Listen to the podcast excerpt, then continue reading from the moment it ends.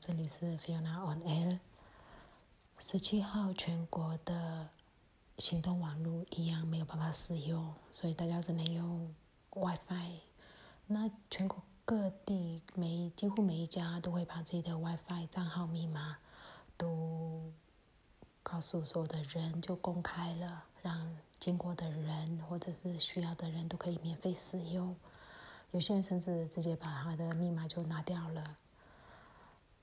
呃，但其实那个资讯上来的速度还是非常的少，嗯，镇压的状况还是有，但假新闻太多，太多太多假新闻，看那个图片就可以感觉得到，啊，那图是假的，啊，有有 Photoshop 之类的，有特效过，所以然后很难去分辨哪一个是真，哪一个是假。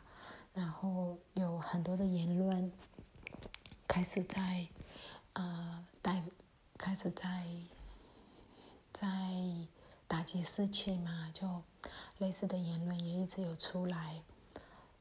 那现在真的很难去判断说目前全国的局势进展大概在哪里。就我之前有讲过，这是一个没有人。带头的起义，所以不知道听谁的，大家也都不听其他人的。那但大家也都听其他人的意见，就是很很不同意。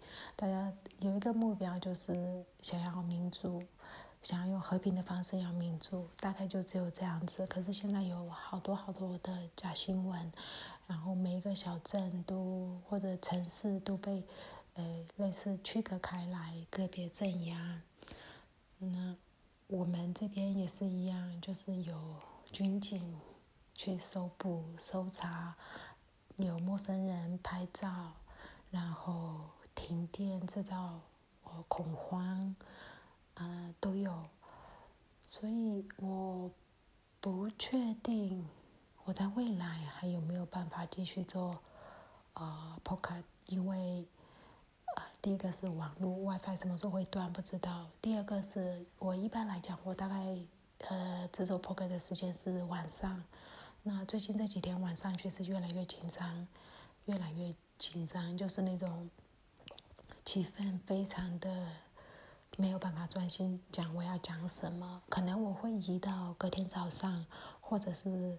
取消我还不知道，但就是因为没有办法专心，然后现在因为可以使用网络的人越来越少的时候，也会担心自己被锁定，非常的担心啊，成为目标，被就这一类的恐惧，所以我可以想象那些真的从政的人，他们会有多么的煎熬。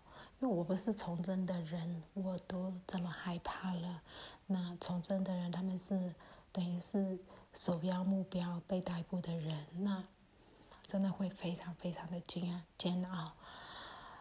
今天兰达雅的出潮就是回移民工回家潮，啊，呃，就是非常的多，大家都回去了。可是。也都是比较多是老弱妇孺，因为在有点类似那战没有到战场那么严重，但是始终是不安全的地方，他们还是比较适合先回到乡下。我感到非常的难过，因为好多他们每个家庭里面的父亲儿子。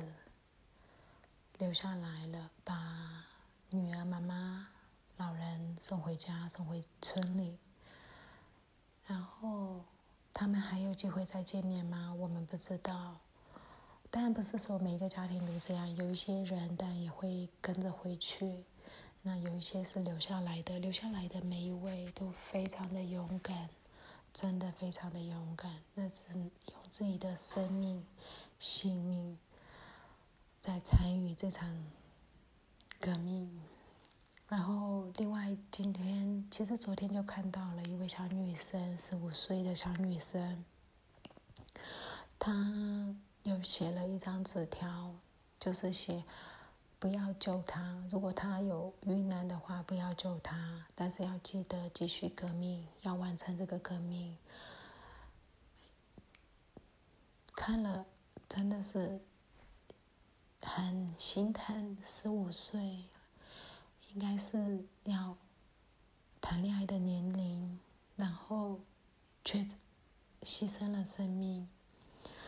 然后另外，我不知道我昨天有没有提到，有一位华裔的华裔的医学系男生，名文名字叫坎亚黑，中文名字叫林耀宗。他妈妈很伟大，非常伟大。昨天他出殡，出殡的时候，他妈妈用中文缅文，用中文请中共帮忙海外的华华侨、海海外的人，就是我们想要民主，一直强调我们想要民主。那他也强调他是一个完完全全的中国人，但是他现在恨中国，很呃恨这个。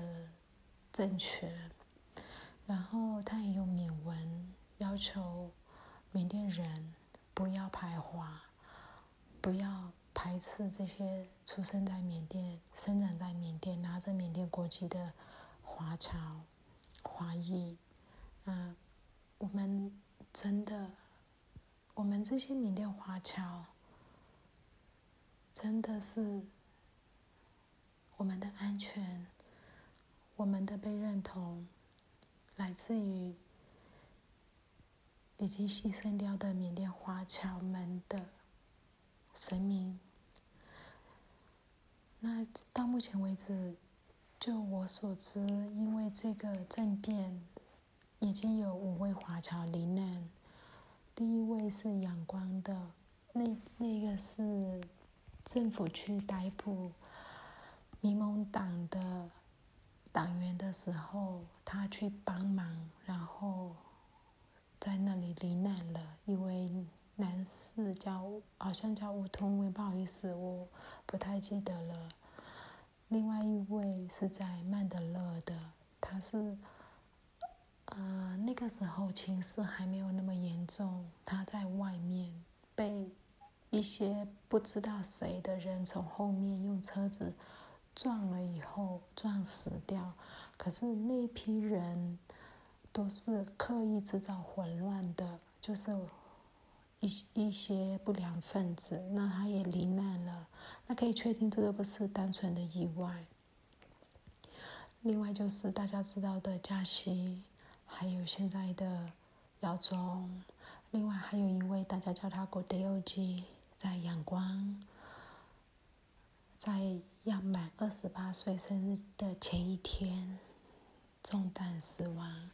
那这五位华裔，有些人其实他们甚至已经没有中文名字了，他们已经非常缅化，他们就是完全的缅甸人。